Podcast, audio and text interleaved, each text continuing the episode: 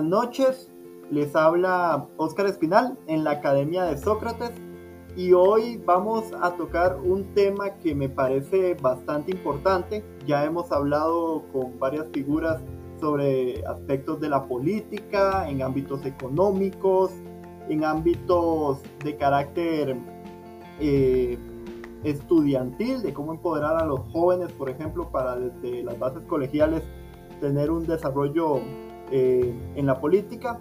Y hoy vamos a analizar un aspecto que me parece importantísimo, que es la situación, por ejemplo, en las partes periféricas.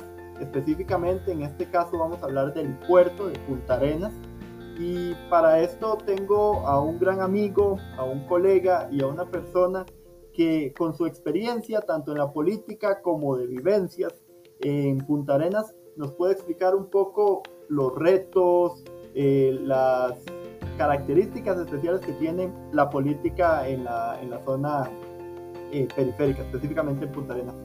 Para mí es un gusto tener hoy como invitado a Austin Cubero. Austin, un gusto.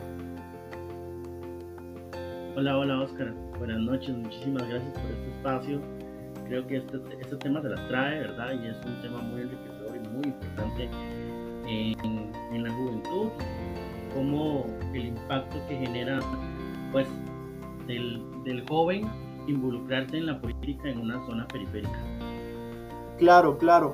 Mi primer consulta, y es con la que generalmente iniciamos eh, estos podcasts, ¿cómo inicia o cómo se siembra la, la, semilla de la política en Austin? ¿Cuáles son sus bases? Bueno, mira, te voy a comentar un poco de cómo yo inicio en la política. Eh, un, jo un, joven que vivió eh, aproximadamente 15 años en, una zona periférica, específicamente en la zona sur. Eh, la pasión por la política, recuerdo que nace cuando yo tenía 8 años. Pero los conocidos pegabanderos, ¿verdad? Que, que todo mundo sabe cuál es la función de ellos. Pero no, pues no pensé que esa pasión de la política se iba a convertir más allá de ser un pegabanderas, de ver a los candidatos cuando llegaban a, a esa zona eh, a dar sus propuestas y los veías 500 metros a la redonda, daban su discurso y, listo. Nunca lo imaginé así, pues yo salgo de la zona sur en el 2015 y llego al Valle Central, específicamente a la Abuela, eh, donde tampoco pensé que me iba a involucrar más de, más de, más de lleno en, la política. Entonces, pues creo que, esa semilla, yo siento que ya la traía desde nacimiento, que tal vez las vueltas de la vida eh, me llevaron ahí, pues ya fue otra cosa, pero ese cariño, esa pasión que uno le tiene a la política, pues ya uno la trae. Eh, sí te digo que como, como, lo mencionaba anteriormente, no pensaba en las elecciones del 2018. Eh, estuve como de guía y meses después de que Carlos Alvarado ya asumió el poder eh, por medio de las redes sociales, yo me entero que hay una actividad, asisto a esa actividad, me llamó mucho la atención, yo dije tengo que ir, porque ya el destino ya lo tenía listo. Eh, y me fui involucrando, me fui metiendo a diferentes espacios, eh, no solo en temas partidarios, sino en temas de organizaciones juveniles. Eh, pero sí, más, más que todo, pues esa, semilla en la política, lo he dicho, de que es de nacimiento. Las bonitas cosas que da la vida, pues me trajeron a,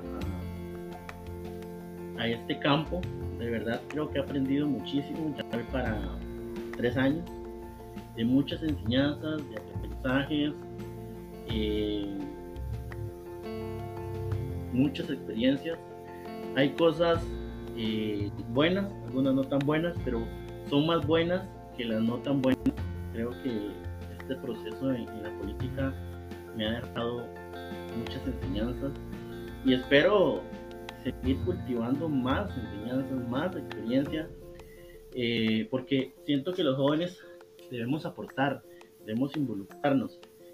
Eh, somos una generación que lo leí en un artículo hace unos días, que se está interesando en los temas de coordinación nacional y eso me parece eh, súper bien. Creo que tenemos que ser protagonistas, llevar esa batuta de liderazgo y, cambiar la política. Yo creo que, bueno, muchas personas tienen un mal concepto de la política, eh, de lo que normalmente vemos en el periódico, en la radio, eh, en las redes sociales. Entonces, pues debemos cambiar como ese tabú que se tiene la política es mala, la política es dañina. Creo que todo joven, cuando inició algún familiar, algún amigo, dijo no te metas, eh, ahí no haces nada, eh, solo te utilizan cuando, cuando ocupan. Y bueno, creo que esas son las experiencias que, que todos, cuando nos involucramos a esta maravillosa ciencia, eh, nos dicen, pero siento que es bueno tomar los consejos de, las, personas que dicen ese tipo de comentarios, pero a la vez aventurarnos, eh, no dejarnos llevar eh, por tal vez los que muchas personas tuvieron o que tienen ese mal concepto, como te digo, bueno, pero a la vez aventurarnos, aventurarnos, porque la política es muy bonita, y no hay mejor manera que vivirla. Porque no se vive, pues muchas pueden llegar a arrepentirse. Mira, yo tuve esa oportunidad y tal vez por ciertos comentarios me dejé llevar y no, no la aproveché. Y, creo que, Oscar, más que todo ahí puedo responder tu pregunta. Claro, claro. Ahora bien, vos has vivido los dos diferentes mundos, digamos, de la política, la política desde la gran área metropolitana y la política desde una zona periférica, como es el caso pues, de, de Punta Arenas. ¿Cuáles son las diferencias que vos ves, por ejemplo, entre la situación económica, social y creo que la más importante, al final de cuentas, la política? ¿Cómo se hace la política en los puntos periféricos y cómo la ves vos desde la gran área metropolitana? Es muy, muy, muy diferente, porque allá, por la situación, que es, un poco tediosa, situación económica, por el empleo, eh, muchas personas no eh, tienen estudios, algunos con noveno, otros, pues ya, gracias a Dios, se está llegando a al bachillerato. Creo que eso me parece eh, excelente. Ya muchas personas están atreviendo a salir adelante, eh, a tener sus estudios. Algunos vienen este, para, para, la zona para la zona urbana, emigran por oportunidades de trabajo, oportunidades de estudio. Pero en el campo de la política yo creo que pues, nos hemos quedado un poco rezagados. Allá no es más que ver jóvenes de guías, de pegabanderas, nada más, Oscar. Ahí yo creo que algún joven que pueda aspirar a tal vez a, eh, a ser más protagonista en la política es muy complicado. Además que en esas zonas, como son zonas muy abandonadas por, los gobiernos, eh, se tiene la mala imagen que todos tenemos, bueno, que la mayoría del país tiene, pero es más ahí en, estas zonas rurales que es un poco complicado porque todavía no, no se saca como, como esa mala imagen que, tienen las personas. Eh, es, muy, es muy diferente. Yo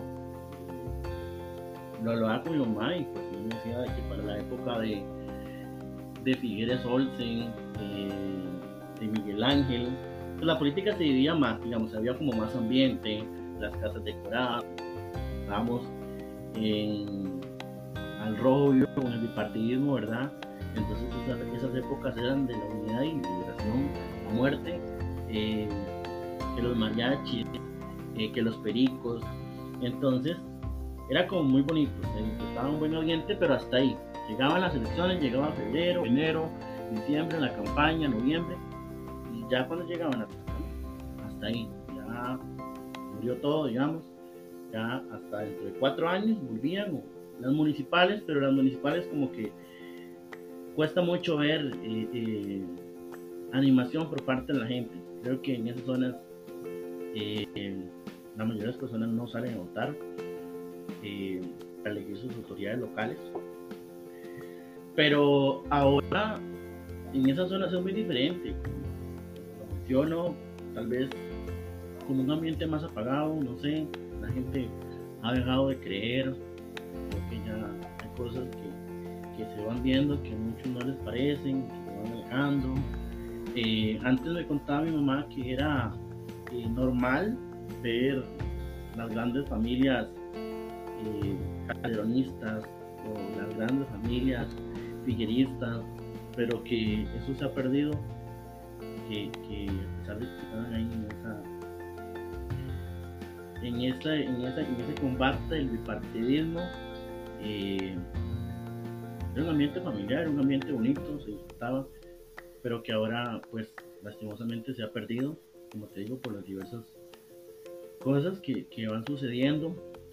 Eh, y aquí creo que es otra nota, a pesar de que igual se vive muchas cosas como se, se viven en esas zonas periféricas, pero es, totalmente diferente. Eh, creo que el Valle Central te abre un poco más la visión, querer salir adelante, tener un futuro mejor, en involucrarse en diferentes eh, espacios. Y eso creo que suma. Allá es difícil, allá es muy difícil ver, ver que una persona pues salga adelante eh, cumpla sus sueños, cumpla sus metas. Como te digo, ya muchos están sacando eh, la secundaria, están siendo bachilleres, pero muchos se quedan ahí porque se les complica tal vez emigrar. Como vivía ahí, como, vivía ahí yo le puedo decir que, que, de verdad pues todavía tengo contactos con compañeros de, de escuela y que ya tienen su bachiller, pero me dicen, es que es muy difícil, es que es muy complicado, eh, es que es muy caro, es que dejar mi familia acá, pues claro, se entiende, yo creo que su zona, salir de su zona confort es muy difícil, pero sí, en, la política estamos en, zonas periféricas muy atrasados, igual no, no, no digo pues que se ha cambiado algunas cosas, otras se han quedado atrás, pero creo que a nosotros, como líderes políticos de zona urbana, nos, nos toca un gran reto y es volver a reanimar a esas personas que han dejado de creer en la política y de que nos involucremos, de que, de que no es necesario vivir acá para vos poder ser parte. Vos en tu kilómetro cuadrado puedes eh, cambiar el mundo, cambiar tu, tu barrio, cambiar tu provincia, ¿por qué no cambiar tu país? Pero, pero si nos toca un reto para esta generación que se está preparando para ser eh, líderes políticos, eh, es volver a animar a esas personas que han dejado de querer la política y especialmente a los jóvenes especialmente los jóvenes, que bueno, el abstencionismo se centra mucho en las juventudes, más que todo que es entre los 18 y 35, eh, en un estudio realizado en, el mes de, febrero, cuando se estaban dando las elecciones municipales. Y es eso, nos toca eh, ese grandísimo reto. Y creo que podemos sacar adelante esa, esa gran meta de que volvamos a Octavia los jóvenes puedan volver a ser eh, protagonistas. Claro, claro. Una pregunta ya en lo que es la, materia política, ya vos involucrado en, el ámbito de la política, ¿qué tiene de complicada la política costarricense? ¿Qué consideras vos la, política costarricense actual? No tanto la, de nuestros abuelos, padres, la política costarricense actual, la que ha vivido Austin Cubero? Pues, mira, este. Sinceramente, bueno, creo que la política ha cambiado. La política de hace cinco es totalmente distinta. A veces podemos ver como muchos eh, se sirven, Oscar, en vez de servir. Y es algo que en la política, eh, el bipartidismo, la política de hace 40 años, era. De ahí, pues se daba, se daba, pero se servían y también servían al pueblo. Pero últimamente ha cambiado, eh, como, te dije anteriormente, cuando iniciamos el programa, leí un artículo de, de cómo el riesgo de menospreciar a las juventudes en la política, de cómo se ha menospreciado las juventudes. Eh, creo que sí, que se les ha tomado ya más en cuenta, a diferencia de otros años. Pues, vemos ahora cómo, cómo el gobierno pues, tiene jóvenes en, diferentes puestos, en ministerios, viceministerios, eh, asesores. Incluso podemos ver cómo la actual Asamblea Legislativa, pues ahorita no tengo el número exacto, pero sí tiene una gran cantidad de diputados que van desde los 27 años hasta los 40 años. De verdad son, son personas jóvenes y que se la han tomado y que antes era, era complicado, era, era difícil de creer que un joven de 27 años, hace 40 años, pudiera llegar a ser diputado eh, o de menos edad. Y cómo, cómo tenemos un presidente de 41 años. Y cuando den, la mayoría iba en 50, 60, pero, pero se ha cambiado, ha cambiado la política. Primero que todo, la gente ha dejado de creer y ha dejado de creer por las cosas que han estado pasando, por los casos de corrupción que han estado pasando en el país y que no crea. De verdad, pues cualquier persona se decepciona. Y, y el servirse, solo servirse ellos, pues me parece que no está bien y que debemos, debemos de cambiarlo. Debemos de ser totalmente diferente a la actual generación política que está en los diferentes eh, puestos políticos. Claro, claro. Ahora, tal vez, si pudieras eh, explicar a, la audiencia aspectos que todo político deba tener en el siglo XXI, o por lo menos en Costa Rica. ¿Qué necesita tener hoy un político, un joven político para, para trascender? ¿Qué consideras vos necesario? Primero, primero buscar liderazgo. Creo que, pues, ahorita eh, estamos faltos de liderazgo en, muchos puestos políticos. Eh, las personas eh, que llegan pues sí, así, tal vez sin estudios sin experiencia. Eh, es bueno que tomen en cuenta a los jóvenes, porque de ahí se puede decir que una persona eh, mayor edad puede tener más experiencia. Bueno que los tomen, cuando tengan los suficientes credenciales para poder ejercer eh, ese puesto. Eh, liderazgo liderazgo creo que es algo que debemos tener el pensar, el pensar en la gente, no como te decía, servirse solo ellos, sino también pensar en la gente. Eh,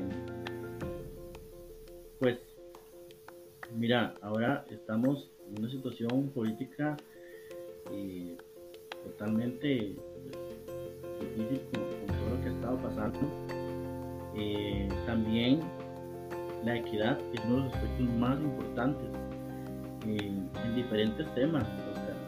creo que en temas de desarrollo social, desarrollo humano, también para tratar de erradicar la pobreza y superar las desigualdades que se dan en nuestro país. Eh, entonces, pues creo que es uno de, las, es uno de los aspectos. Pero, pero también otro aspecto que considero muy importante es cooperar. Eh, cooperar para que la ciudadanía pues pueda caminar un poco mejor, digamos, en los diferentes temas eh, que nos evaden, la pobreza, el desempleo, la economía. Ahora se da, bueno, siempre se ha dado las disputas políticas entre inclusive miembros de los mismos partidos y eso hay que dejarlo de lado, hay que dejarlo de lado y ser más cooperativos a la hora de pensar en nuestro país. Creo que es más importante, los, problemas y las diferencias siempre se van a dar, pero hay que luchar por una noble causa. Costa Rica ya está a las puertas de los 200 años de vida independiente y no, no podemos eh, que las divisiones y, y, los problemas, las diferencias nos, lleguen porque un a los que necesitan. Claro. Ahora entremos un poco en la política de, carácter eh, periférico, digamos, basándonos en este caso en, Punta Arenas. ¿Qué retos tienen tal vez los gobiernos locales que consideres necesarios para, para que se les involucre más? Porque vos me mencionaste momento, que en el Valle Central sí se ve una cultura política como más eh, desarrollada, pero también existe, digamos, eh, pues esa falta de, de, liderazgo, si se podría decir así, en las zonas, en las zonas periféricas. ¿Qué consejos, qué acciones deberíamos de hacer tanto desde la política central, digamos, tanto vos y yo que ahora pertenecemos a, a la gran área metropolitana, como las personas en general que, vienen de, la, de, las zonas periféricas o que se quieren desarrollar en las zonas periféricas, llámese Limón, Arenas, Castro. Bueno, pienso que, que muchas veces el gobierno ha dejado, los gobiernos han dejado pues solos eh, a los gobiernos locales. Siento de que muchas personas creen en una descentralización eh, yo siento que el gobierno tiene que tener que dar como ese empuje, ese empuje eh, a las municipalidades, a los gobiernos locales. Eh, la lucha no es solo de ellos, es, de tanto gobierno central como gobierno local. creo que, bueno, en, lo que he visto con, con, esta renovación de alcaldes, bueno, algunos pues son nuevos, otros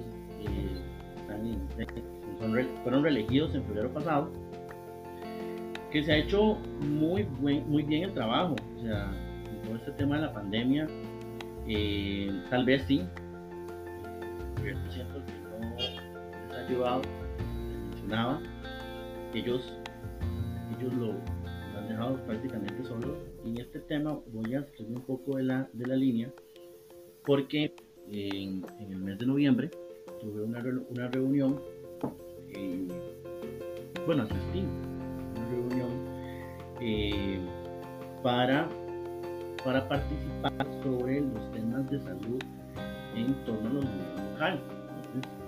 muchas municipalidades decían, bueno, y es que cuando empezó la pandemia, eh, habían 12, 15, 10 casos, 8 casos, pues el gobierno todo era ello.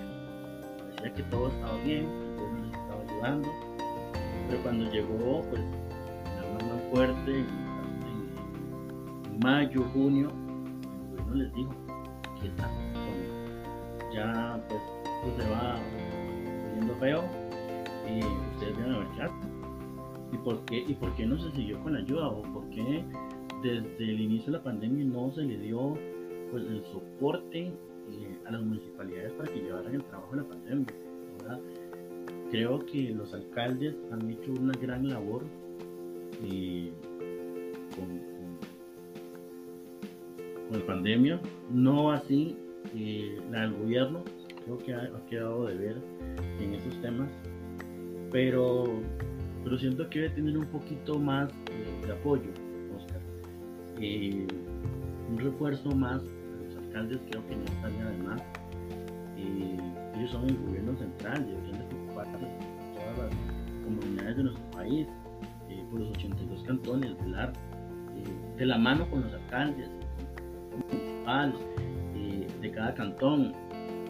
Entonces, creo, Oscar, que, eso es una, una de las cosas que los gobiernos locales pueden hacer, también el gobierno central. Las aspiraciones de Austin Cubero, ¿en dónde están enfocadas? ¿En aspectos de carácter cantonal, digamos, en la zona donde vivís, en la zona en donde te originaste, en la zona donde radicas, o en carácter nacional, hacia dónde aspira, bueno, si es que aspira claramente, eh, Austin Cubero eh, ahora entrando en el mundo de la política. Creo que cuando uno viene empezando, eh, el sector comunal es, el semillero. De ahí es donde se tiene que empezar, como decir, las fuerzas básicas, eh, las divisiones menores. Es ahí donde se empieza. Ha pasado, ha pasado de que muchos se juntan eh, a ese rol más nacional, eh, más, más presidencial, más, más legislativo, como empezando y está muy bien, pero siento que acá hay que formar, irse preparando poco a poco. Y el semillero de esto para dar frutos en la política, eh, e ir escalando poco a poco es empezando de la parte comunal, eh, siendo partícipe, eh, haciendo un, cambio en su, comunidad, en su cantón, y así desarrollándose poco a poco hasta llegar a la parte nacional. muchos, conozco que muchos dicen, no, yo solo me quedo con la parte municipal, el inicio, súper bien, tal vez no les gusta la parte nacional porque es como mucho enredo, muchas cosas. Eh, ya influye más todo el país. Nos gustaría pues, ejercer eh, la política y hacer el cambio en, la parte comunal y pues bien. Eh, en mi caso, yo creo que, debe que se debe ir escalando poco a poco. no critico al, al joven político que se queda en la parte comunal, súper bien, pero en mi caso sí te digo que hay que ir un poquito más. Claro, claro. Ahora tal vez como para entrar un poco en, la parte profesional, vos te dedicas, para que los, oyentes sepan, vos sos estudiante en enseñanza de los estudios sociales, ¿correcto? Correcto. ¿Cómo puedes involucrar la política con esta disciplina? Uh, creo que eh, los estudios finales, por eso es una materia que me encanta muchísimo, trae muchos campos, eh, muchas ramas, enfocarse. Eh, siempre desde el colegio veía como en ese momento no estaba involucrado en la política más de lleno, siempre se ven los campos eh, de la política internacional, de la política nacional, en el caso de nuestro país, eh, la fundación de la República, eh, el primer jefe de Estado, la revolución del 48, la abolición del ejército, el campo internacional de las guerras, guerras mundiales, la primera, la segunda, la Revolución Rusa, eh, la Guerra Fría, eh, lo que pasa en, Estados Unidos, que es un poco, pues, muy poderoso en los sociales, siempre pendientes, eh, China, Rusia, entonces creo que es, un campo muy amplio, porque podemos ver cómo desarrollarnos, cómo enfocarnos en la parte nacional y también ver hacia el otro horizonte en la parte internacional. Eh, y siempre, siempre en los estudios sociales eh, se va a ver la política. tal vez no la política en su totalidad, pero siempre eh, se va, se va a dar la política en los líderes mundiales, en los, tratados. Creo que, que Oscar, es un campo muy, muy bonito de desarrollar, porque puedes mezclar tanto la historia eh, con el campo de la política eh, y la geografía en el campo de la política también. Entonces, es muy chiva y es muy bonito. Claro, claro.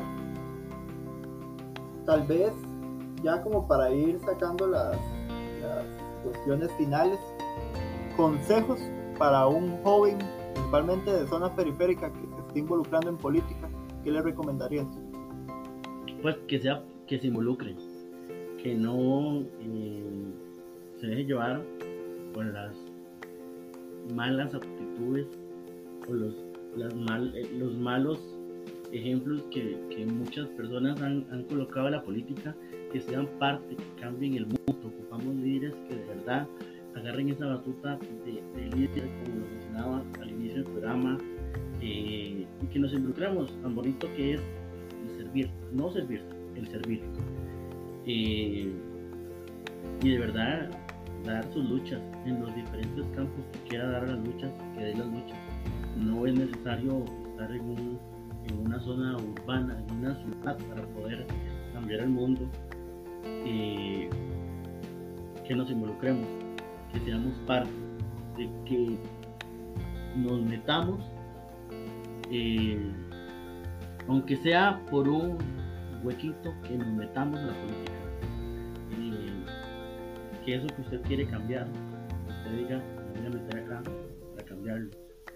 Y puedo ser algo distinto, eh, no lo que los vecinos siempre dicen, o lo que mis amigos, o lo que mis familiares yo quiero ser agente de cambio. Bueno, sean agentes de cambio, involucrándolos, involucren, sean parte. Eh, donde no le, no, le den no le den espacio, hagan el espacio. Creo que los jóvenes tenemos una virtud de que siempre no la vamos a caer, que muchos nos quieren cerrar las puertas, cerrar las puertas. Hay que insistir, insistir, insistir y no irnos de la primera para que de verdad podamos hacer eh, diferentes innovaciones. Y ya para finalizar, ¿dónde se ve Austin Cubero? ¿Cuál es la máxima meta de Austin Cubero, tanto en la política como, como en la enseñanza de los estudios sociales? qué pregunta más, muy bonita. Creo que, bueno, ahorita, ahorita me veo pues estudiando, sacando adelante mis estudios, no solo quiero quedarme en el campo de los estudios sociales, eh, tal vez trascender más. Eh, he tenido algunas opciones de carrera para poder estudiarlas después de, eh, enseñanza de los estudios sociales. Y poco a poco, tal vez ahorita no, no tengo como una, una aspiración de decir, mira, quiero hacerte esto, creo que el destino, el trabajo también, porque no solo es decir el destino, eh, me vaya a llevar ahí, ¿no? Hay que trabajar, no es fácil, eh, no es nada fácil, de verdad, llegar a un puesto político o donde se quiera llegar en temas eh, de política no es nada fácil. Hay que trabajar, hay que construir, hay que liderar. Creo que, Oscar, el trabajo habla por sí solo, el trabajo habla por sí solo y, y lo que esté, pues está pero en el campo eh, de, campo universitario pues quiero, quiero seguir escalando metas, quiero seguir estudiando más carreras. Y en el campo político pues eh, lo que el trabajo, el liderazgo, eh, las ganas de, hacer, las ganas de trabajar, las ganas de, hacer un cambio lleguen, pues ahí se, va, ahí se va a dar, ahí se va a llegar pero, eh, pero pues sí, creo que hay que ir viendo poco a poco que, que te va deparando el destino, sí, pero también las ganas de trabajar, qué tan disponible está para, para ir asumiendo esos, esos, esos roles eh, de la política, que son muy bonitos, pero hay que prepararse. Hay que prepararse, no es eh, solo llegar. He visto eh, que muchos llegan con la inexperiencia, el no saber qué hacer a diferentes situaciones que, se enfrentan en la política, que pasan. Y que si no se está preparado, pues no puedes ejercer esos puestos. Claro, claro. Me parece una muy eh, acertada conclusión y completamente de acuerdo en que tenemos que ir paso a paso, ¿verdad? escalando y, y buscando cómo progresar.